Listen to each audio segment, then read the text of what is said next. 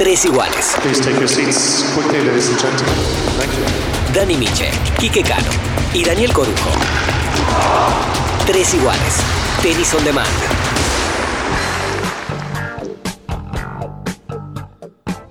Hola, ¿qué tal? ¿Cómo les va? Muy bienvenidos al episodio 10. Sí, sí, ya llegamos a los 10 episodios de Tres Iguales y como es el episodio número 10, va a ser un episodio muy especial de Tres Iguales con uno de los mejores tenistas de la historia de nuestro país, del tenis argentino. Ni más ni menos que David Nalbandian. Una charla muy buena, una charla muy rica, muy piola, donde vale y mucho escuchar entre líneas, leer entre líneas, que David tuvo con Quique Cano y con Dani Miche. Eh, vamos a escucharlo a hablar de todo, de su actualidad como papá, como piloto de rally. También lo vamos a estar escuchando de lo mucho que le gustaba jugar para la Argentina. Vamos a estar eh, hablando de sus mejores partidos. Vamos a estar hablando de muchas cosas. Con David Nalbandián, que ya no es tenista hace cinco años. ¿Cómo pasa el tiempo?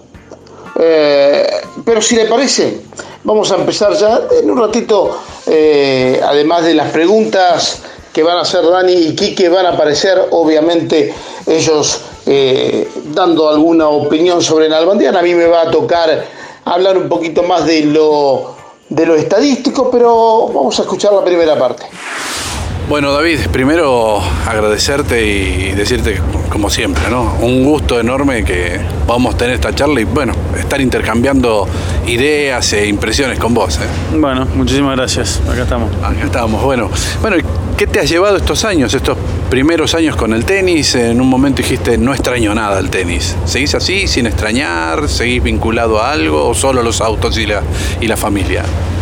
No, o sea, la verdad que no extraño porque sé que no podría eh, jugar, digamos, con el hombro destruido como lo tengo, no tengo chances, así que no, no, lo extraño porque sé que no puedo. Aparte, ponerse a entrenar y todo, la verdad que no, no, no.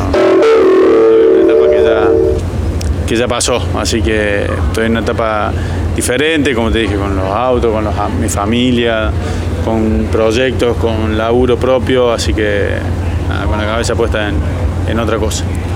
Eh, David, eh, últimamente prácticamente el 80-90% de la Legión se involucró eh, en la dirigencia de la Asociación Argentina de Tenis. De hecho, armaron la lista, ganaron las elecciones, se hizo en el gobierno de, de- de la asociación.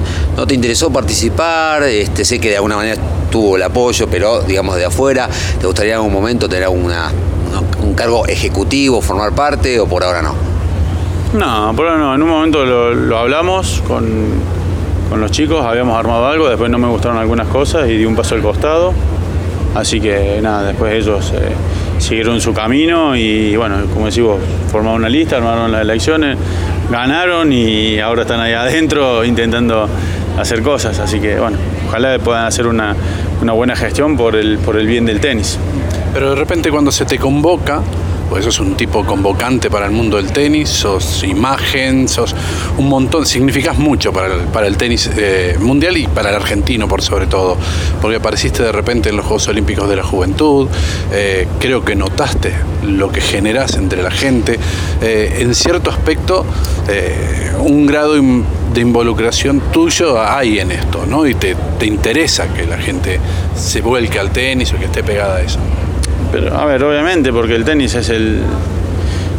fue, digamos, el deporte en donde eh, nos pudimos hacer conocidos a, tra- a través de la gente y donde pudimos transmitir eh, eh, todo, valores, sensaciones, alegrías, tristezas, o sea, fue el, el- medio interlocutor entre la gente y el tenista, digamos, ¿no? Entonces, obviamente quiero que, que al tenis le vaya bien, que crezca, que haya cada vez más jugadores, que haya buenos proyectos que lo puedan hacer, Ten- tengamos uno de TP acá, otro TP en Argentina, es increíble como dije recién, digo, ojalá pudiera, haber sido 10 años antes y nos hubiese agarrado jugando todavía muchos.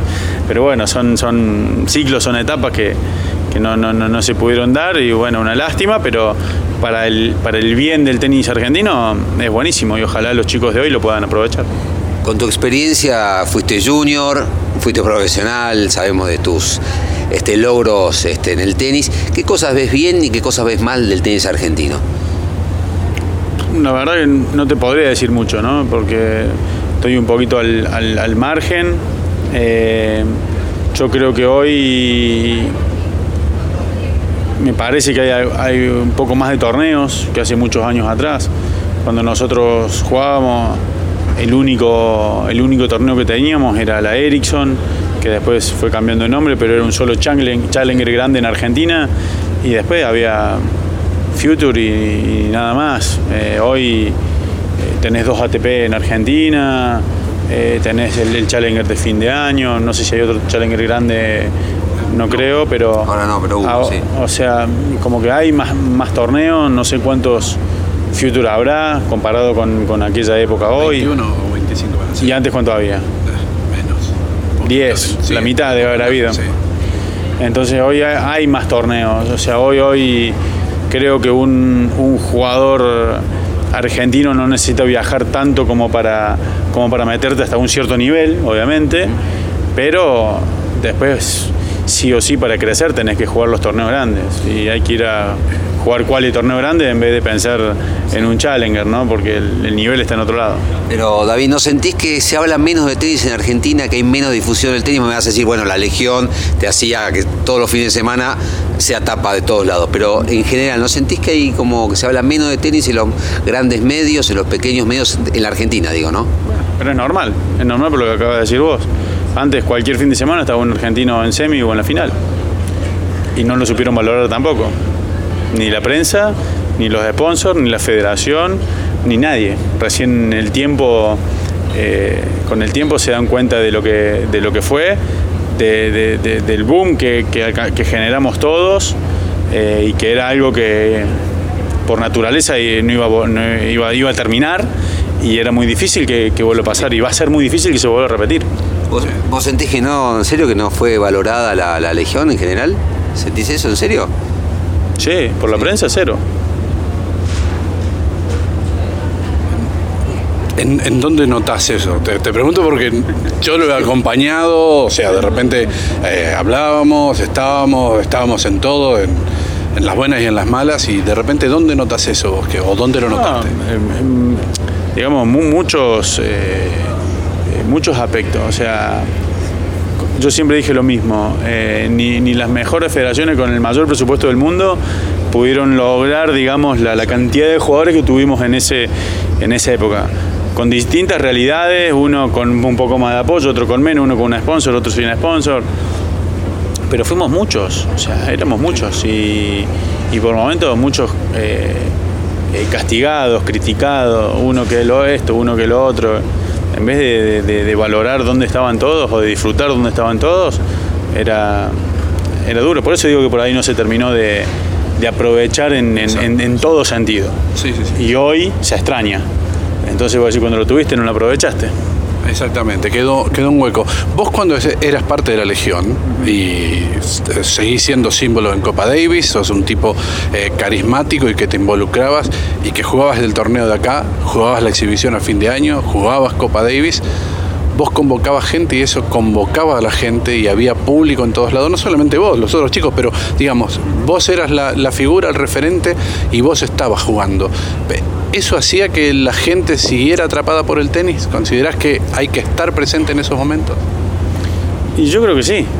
O sea, yo creo que sí porque mm, encima que, jugamos mucho afuera, que te la pasás jugando y viajando, cuando tenés la posibilidad y la oportunidad de jugar en, tu casa, la tenés que tratar de aprovechar. Eh, a mí esta gira, digamos, de- de Sudamérica, de, Argentina, no era la que más me gustaba, jugar en polo ladrillo. Mi peor superficie, mientras más grande, peor con las lesiones y durísimo. Y Copa Davis ni hablar, jugar los tres días, cinco sets, es un calvario para el físico y, para el calendario. Pero es la única oportunidad que tiene la gente de, de- verte, de vos poder jugar con, en tu casa y demostrar lo que, eh, lo que sos, digamos, dentro de, dentro de una cancha de tenis, porque es un deporte como tantos otros, en la tele parece una cosa y en la cancha es otra, entonces poder eh, que la gente pueda verlo, digamos, en vivo a un nivel así, eh, hay que tratar de hacerlo. Y, la, presión que se siente jugar de local no es fácil, no es fácil, no a todos les gusta. A algunos les gusta mucho y les hace bien, a unos no les gusta nada y le hace mal, el rendimiento cambia, pero son sensaciones que son distintas a, cualquier torneo y, está bueno experimentarla y está bueno disfrutarla y está bueno que así sea. Le dije que a mí me iba a tocar hablar un poquitito de los números de David Nalbandian, los números del circuito ahora, después lo de la Davis, porque después de Vila fue el que más jugó Copa Davis, ni más ni menos. Fue tres del mundo, lo sabían todos, lo saben todos, y vale la pena decirlo. Esto fue en marzo del 2006, ya han pasado 13 años Ganó 383 partidos, 192 derrotas, 11 títulos, más de 11 millones de dólares ganados en forma oficial. Fue un fenómeno. Les digo, le ganó a los buenos, a los muy buenos y a los geniales. Les ganó, la verdad, que a todos. A ver, eh, repasemos. Safin, Rodic, eh, Fede González, eh, Moyá, a Roger, a Nadal, a Nole, a Guga, a Coria, a Gaudio, a Ferrer, a Hewitt, a Del Potro, a Davidenco, a Murray y siguen las firmas. Por primera vez, entre los 10 primeros, fue 9, estuvo el 27 de enero del 2003. Seguimos con este especial y esta charla de Quique y de Dani con un grande del tenis argentino. David Nalbandia. Hablabas recién de, de jugar acá y de que era tu peor superficie donde, donde te lastimabas. Yo me, rápidamente empiezo a acordar y me acuerdo Jimeno Traver en el, en el ATP, me acuerdo Soderling, me empiezo a acordar contra el rumano. Eh, jugabas acá, jugando en esta superficie, muchas lesiones. ¿Fue donde más te lesionaste tal vez? Y sí, puede ser. Pasa que, acordate, siempre venimos el 90% de las veces que jugamos en, en Argentina eh, venimos de jugar de cancha dura o de indoor o de eh, cancha rápida y pasamos a jugar a polvo y ladrillo. Eh, para los ATP de ahora venimos a jugar a Australia y entrenamos todo diciembre en, cemento, jugás a Australia en cemento y te venías a jugar polvo y ladrillo dos semanas y te vas de vuelta al cemento. Es ridículo. Para el calendario es ridículo. Y, eso hace que el cuerpo lo, sufra. Sí, sí, no tengas duda. Tal cual. Hablando de la Copa Davis, que obviamente por presencias, indudablemente más allá que no se pudo ganar, sos para mí el referente. Esto es una opinión totalmente personal de la Copa Davis con todo lo bueno y con todo lo malo que conlleva años este, mucha exposición y con mucha montaña rusa, que es un poco lo que hablabas antes, ¿no? Que a veces generaba mezcla de sobrevaloración, falta de valoración, peleas internas, digo. Pero la Copa Davis me parece que en tu carrera es lo que más te dio y lo que más te sacó también, ¿no? Que habló de lo que te sacó, este, tiene que ver mucho el físico. Yo creo que tu carrera se acortó mucho por la Copa Davis, digo, de lo físico. Sí, pero lo volveré a hacer porque es algo que, como digo, siempre la Copa Davis es algo eh, es distinto. O sea, y cuando entras a una cancha de tenis y sentís algo distinto es porque está bueno. si no, es lo mismo que estar entrenando y jugando cualquier torneo. O sea que te diría que no lo cambiaría y lo volvería, lo volvería a hacer así por más que me acorte la carrera. Este formato es una cachetada a la Copa Davis, el nuevo formato. si te tocara jugar a vos ahora esto, ¿te gustaría? Y no sé, es distinto. O sea, es distinto. La verdad que en el último tiempo muchos de los jugadores buenos no lo venían jugando. Esto ya hace varios años que no juegan o que no juegan algunas series. Entonces yo creo que está bien intentar hacer algo para ver qué, forma encontrarle para, la televisión, para los medios, para poder venderlo. Eh, no sé cuál sería lo ideal o el formato ideal para hacerlo. Yo creo que la la esencia de localidad y visitante se, va a perder, obviamente. Tengo entendido que económicamente va a ser mejor.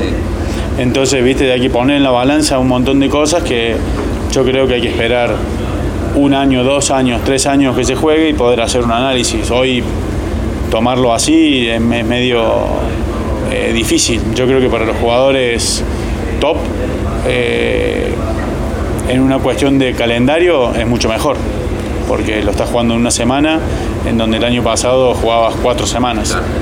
Entonces, desde el punto de vista del calendario, yo creo que a, a los buenos eh, los puede ayudar a jugar un poco más. ¿Lo puedo llevar a, prom- a la promoción del tenis en la Argentina Sí, claro. o querés ir por ahí? No, no, Vamos claro. por ahí.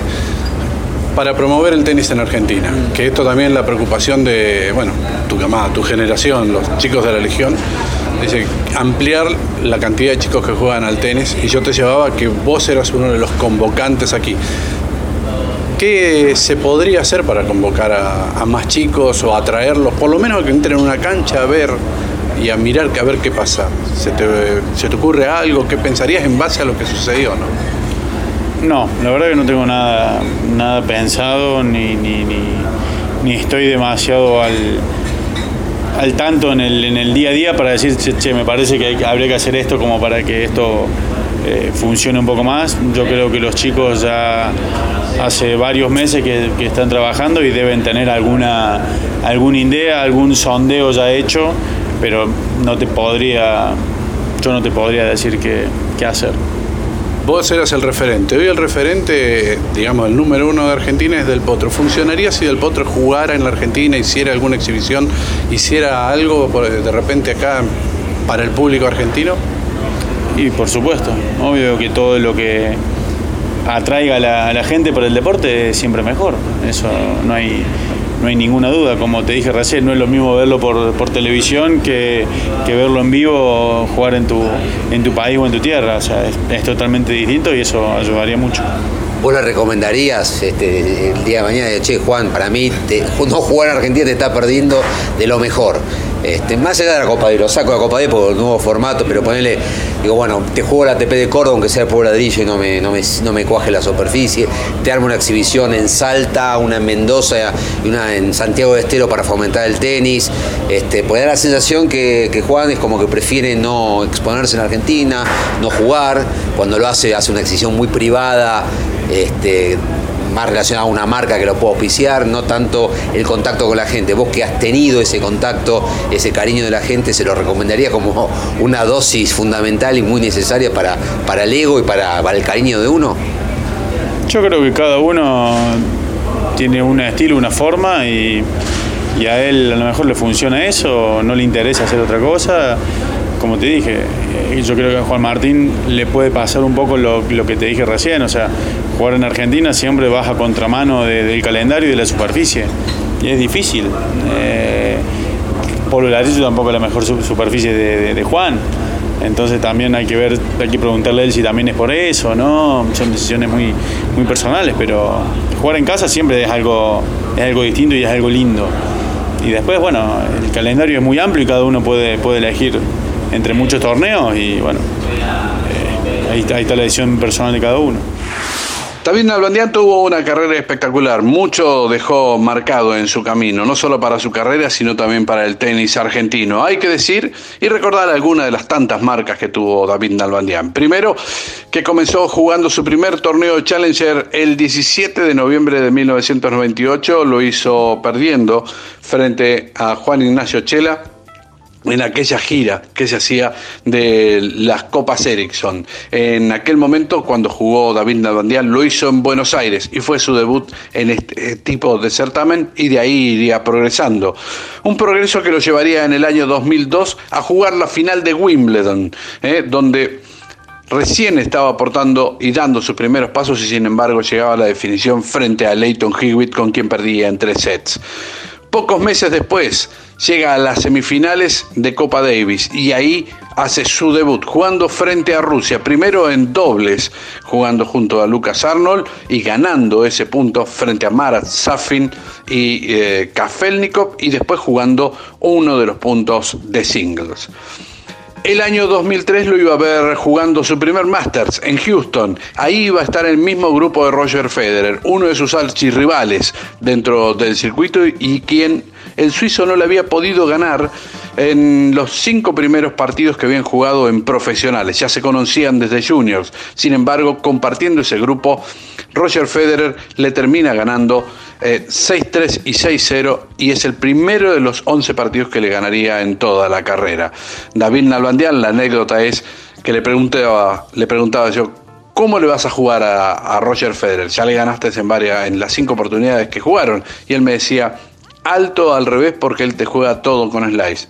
Roger Federer había cambiado el servicio y recordamos ya había ganado Wimbledon. 2004 lo ve lanzarse desde 152 metros de altura haciendo bungee jumping mientras jugaba el torneo de Viena en una torre sobre el Danubio. 2005 juega las semifinales de Copa Davis en Bratislava y se convierte en líder del equipo. Pero lo más importante llegaba sobre el final, porque cuando él se iba de vacaciones, lo llamaron de ATP, los, convocaron para jugar, ya no como suplente, porque ni siquiera entraba como eso, sino para ser titular en el Masters en Shanghái, la primera vez que se jugaba allí, deja las cañas, agarra la raqueta, le da vuelta a la final a Roger Federer y en cinco sets se queda con el trofeo de maestros. En 2006, su primera final vuelve a ser en Moscú, vuelve a ser contra Rusia y ahí gana sus dos partidos de single, pierde en el doble y sin embargo empieza a mostrarse más líder y Argentina se queda muy cerquita de quedarse con su primera eh, ensaladera de plata. En 2007 abrocha una gran serie de victorias a fin de año con una brochet que incluyó a un jovencito, Juan Martín del Potro, Rafael Nadal, Novak Djokovic y Roger Federer para quedarse con el torneo, con el Master 1000 de Madrid. Y pocas semanas después vence a Moya, Federer, Ferrer y Nadal para quedarse con el título de otro Master 1000 en París. 2008, como líder del equipo y con colaboración expresa y explícita en la cancha de Juan Martín del Potro, llegan a la final de Mar del Plata. Una final muy polémica y en la que Argentina se quedó con las ganas en vez de con el título. Para, eh, para David Nalbandian nos vamos al año 2010. Ahí se produce una inesperada llegada a Estocolmo. David Nalbandian venía a estar desgarrado y sin embargo ya Matito Vázquez en ese momento era capitán de Copa Davis y viaja de última para incorporarse al equipo y es la primera vez que en un sorteo de Copa Davis en su historia hay una silla vacía. Es por primera vez que se acepta que un jugador que iba a ser parte de la serie no esté en el momento del sorteo. 2011, otra final, la segunda para la tercera, perdón, para David Nalbandian de Copa Davis lo hace frente a España, pero esa vez jugando junto a Edu solamente en dobles. Se empieza a acabar la historia de David Nalbandian, muchas lesiones lo empiezan a dejar afuera y el martes primero de octubre en la rural anuncia repentinamente su retiro del mundo del tenis profesional. Ahora te voy a llevar al plano internacional, porque cuando nosotros vamos al mundo, hablamos con un colega, hablamos con otro, y aparece un Tsitsipas, aparece un Esberev, aparecen chicos de 20, 19, 18 años. Son buenos, dicen. Son buenos. Pero. ¿Quién dice son buenos? Los periodistas. Ah. Los periodistas dicen, son buenos, son buenos, dice. Pero no tan buenos como era Leighton Hewitt, Federer, Corian, Albandian. ¿Vos veces notás esa diferencia que nota el, eh, el periodista y algunos jugadores en el exterior? La verdad que nunca los vi jugar en vivo no, no, no, no sé. Eh, habría que verlos en vivo. En realidad, el único partido que vi en vivo fue la final del Máster. Estaba un poquito lejos, pero se veía que Berev jugaba a una velocidad alta, jugó muy bien. Pero después del resto no, lo tengo visto en vivo. Eh, a Tiem sí lo vi jugar en Buenos Aires, me gustó. Eh, pero es, muy difícil comparar épocas, eh, es muy difícil. Eh, yo creo que lo que está pasando hoy en el tenis es que Federer, Nadal y Djokovic son muy buenos, son muy buenos indudablemente, pero tampoco los de abajo son lo suficientemente buenos como para destronarlos y con, tantos años que llevan y tanto, tanto trajina encima, ¿no? Eso llama un poco la atención. También veo que, las generaciones nuevas maduran un poco más tarde.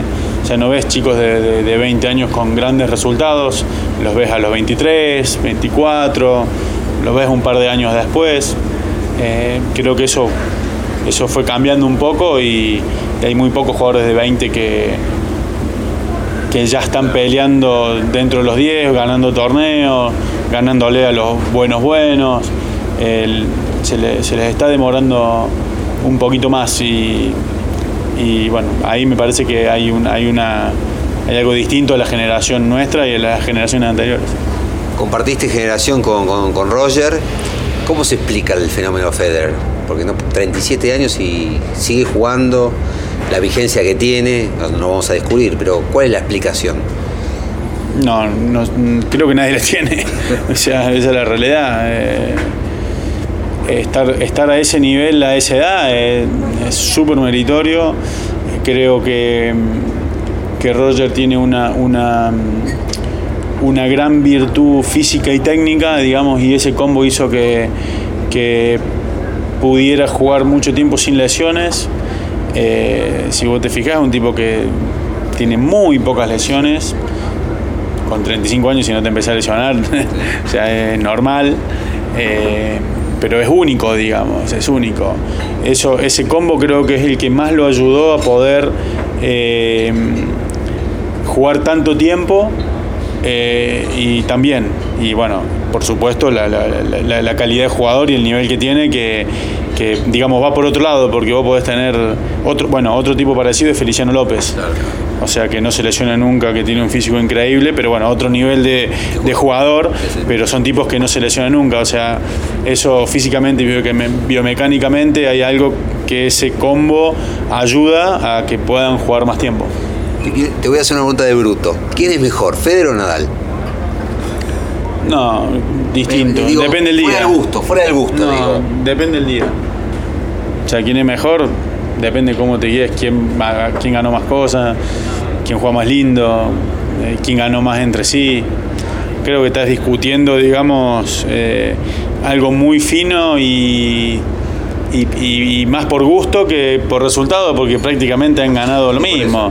O sea, un torneo más, un torneo menos y, la diferencia es mínima.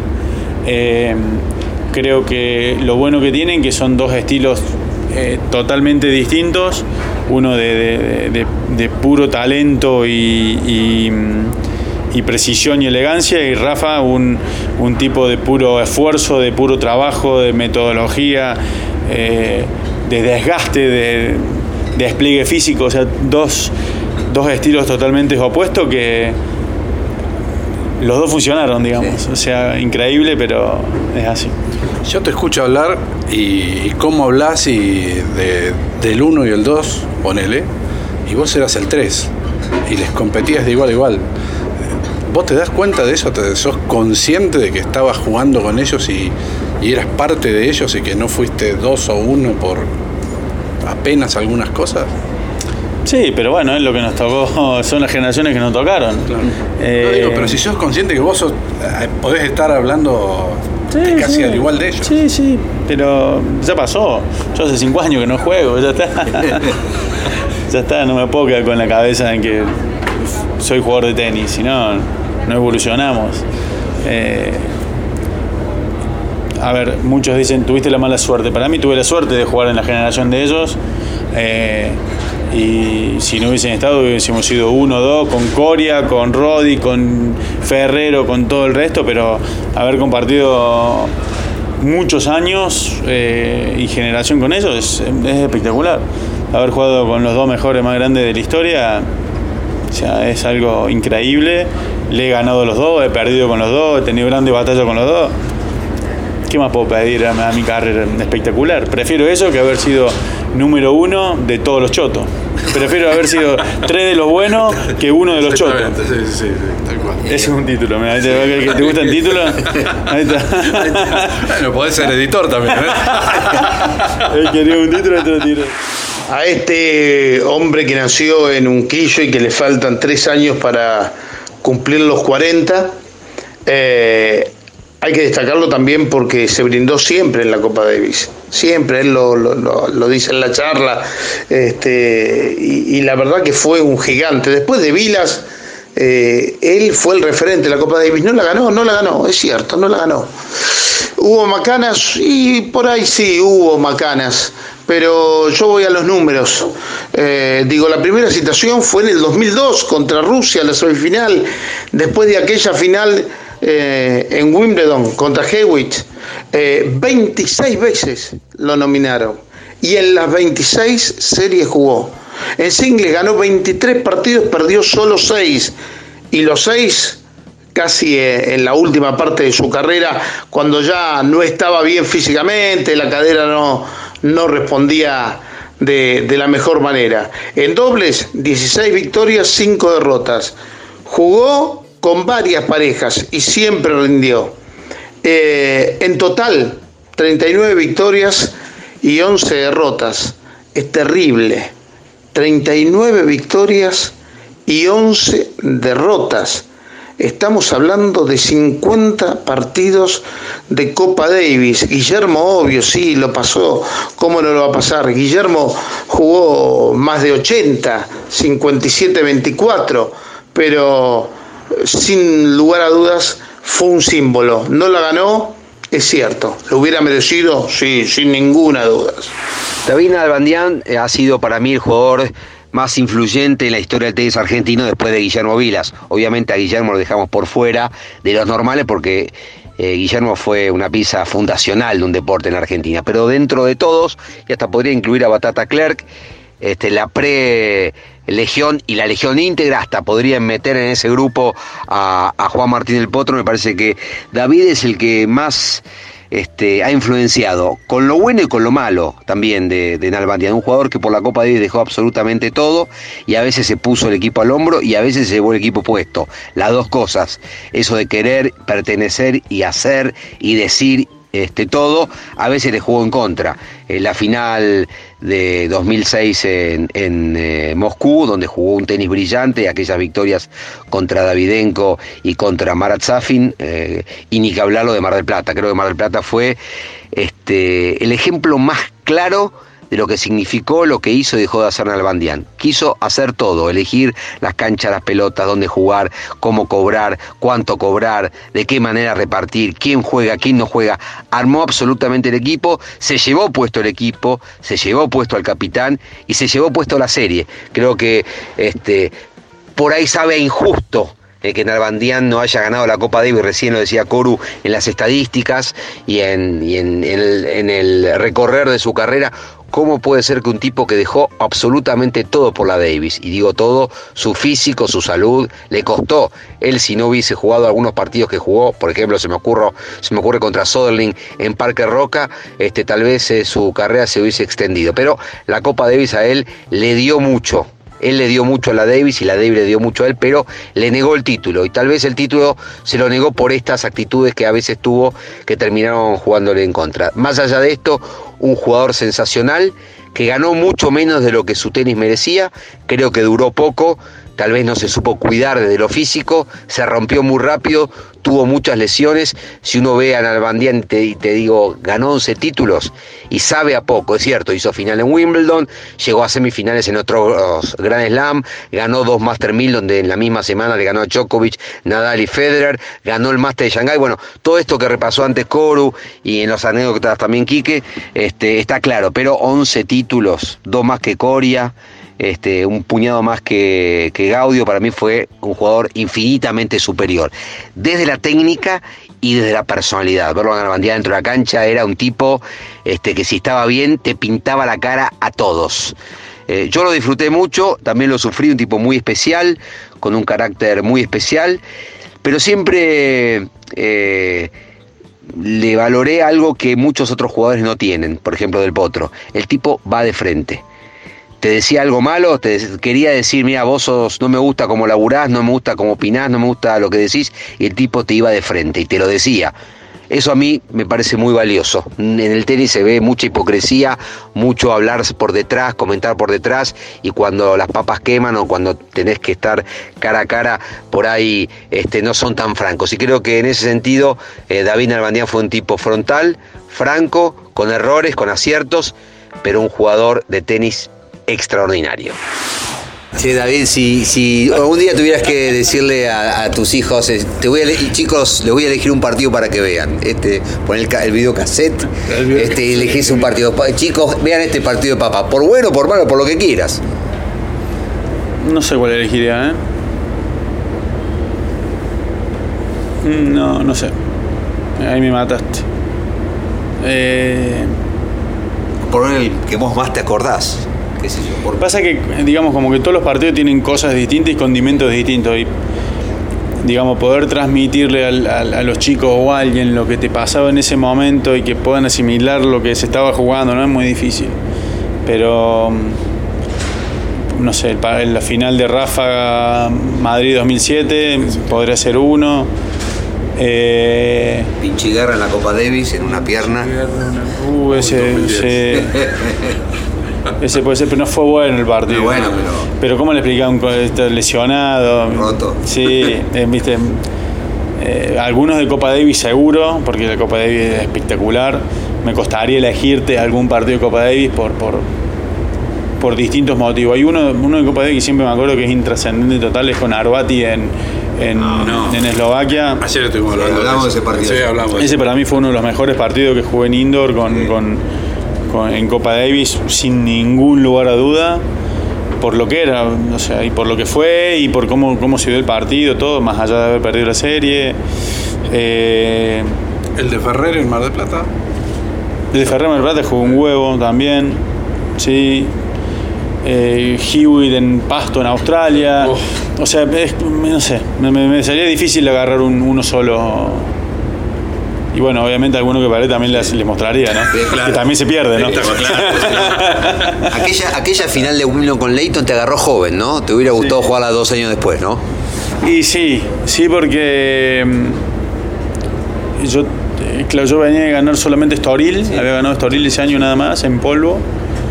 Eh, entré preclasificado de Milagro 32. ¿No tocaste la central hasta la final? La central entré en calor en la central, lo único en la historia.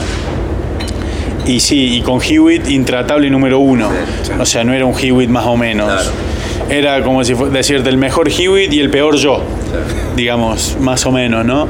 Si vos te pones a ver todos los partidos que jugamos después de ese con, con Hewitt, o gané o perdí ahí apretadísimo. O sea, todos los partidos después de ese fueron distintos. Eh, así que sí, hubiese estado mejor jugar un par de años después. Ese tipo jodido Hewitt, ¿no? Porque tienen historia ustedes de, ya de, Junior con él, ¿no? Eh, alguna, ¿Hay alguna anécdota que se cuenta por ahí que lo fue a buscar una habitación a ustedes, a vos, Coria y a Yayo Massa? ¿Fue cierta esa que se contaba? Esa no me acuerdo. ¿No te acordás? Que fue a golpear la puerta de la habitación y ustedes salieron con una raqueta cada uno a correrlo. Puede ser, si la contó alguno puede ser, ¿verdad? Anda a saber. Algún mundial, anda a saber. Puede ser, era bravo, era bravo, siempre fue bravo. Sí, y con los argentinos más, ¿no? Y con los argentinos no sé qué le pasó. Eh, con porque no nada más, muy aparecido. Sí, no sé, ni sé. Todo nada más yo a mí. Eh, pero después tuvo problemas con todo el mundo. pero mm, eh, sí, raro. Con los argentinos, digamos, con casi todos y con el resto del mundo, con muchos. Entonces, raro, sí, Todavía hoy tiene problemas, ¿no? Ahora, ¿qué es más difícil, David? ¿Ser tenista profesional o papá? Eh, es incomparable, es incomparable. Digamos, para ser tenista profesional te vas preparando y para ser papá no. O sea, esa es la, gran, la gran diferencia. Eh, vos para, para jugar al tenis te entrenás, te preparas, te dedicas todo y para ser padre es más sobre la marcha.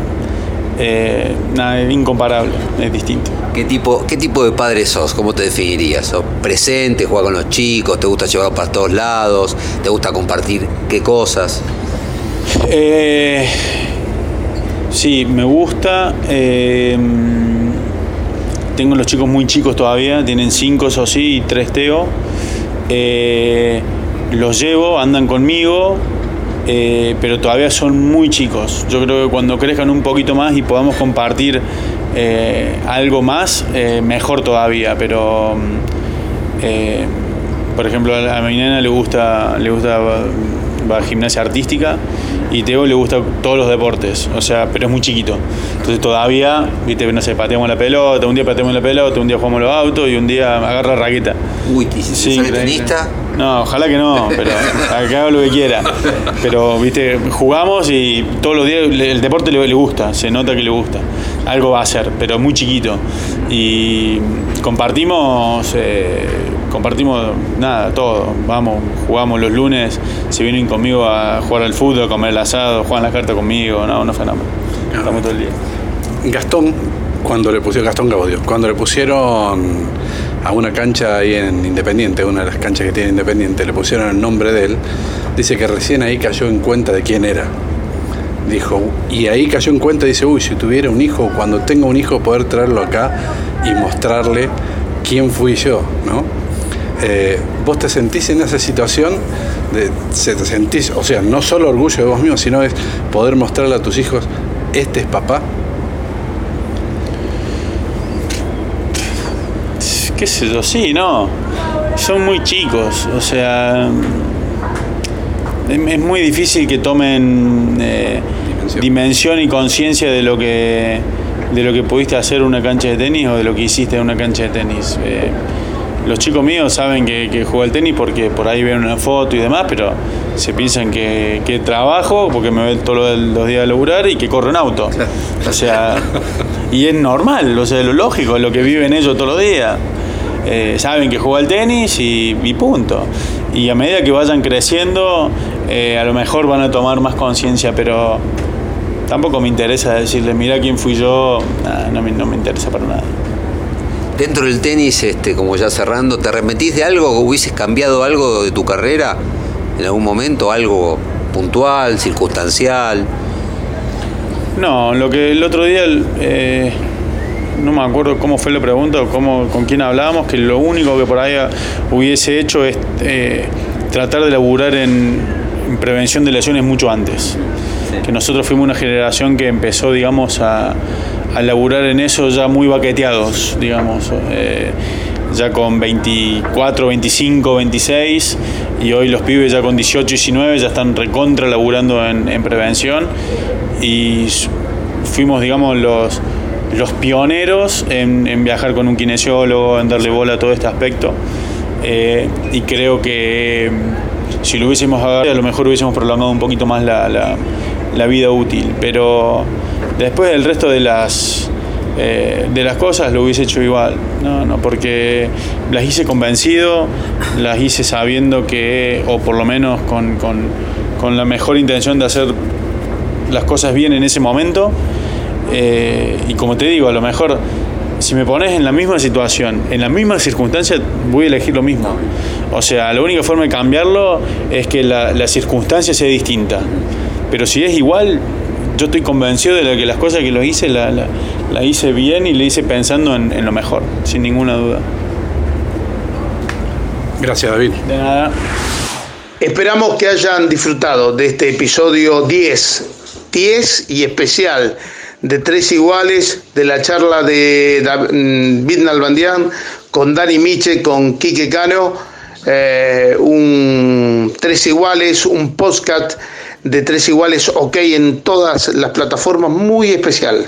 Nos podés encontrar en Twitter, nos podés encontrar en Instagram y nos podés encontrar en el próximo episodio. Cuando vos nos escuches, nosotros te vamos a estar saludando tres iguales. Dani Miche, Quique Cano y Daniel Corujo. Tres iguales. Tenis on demand.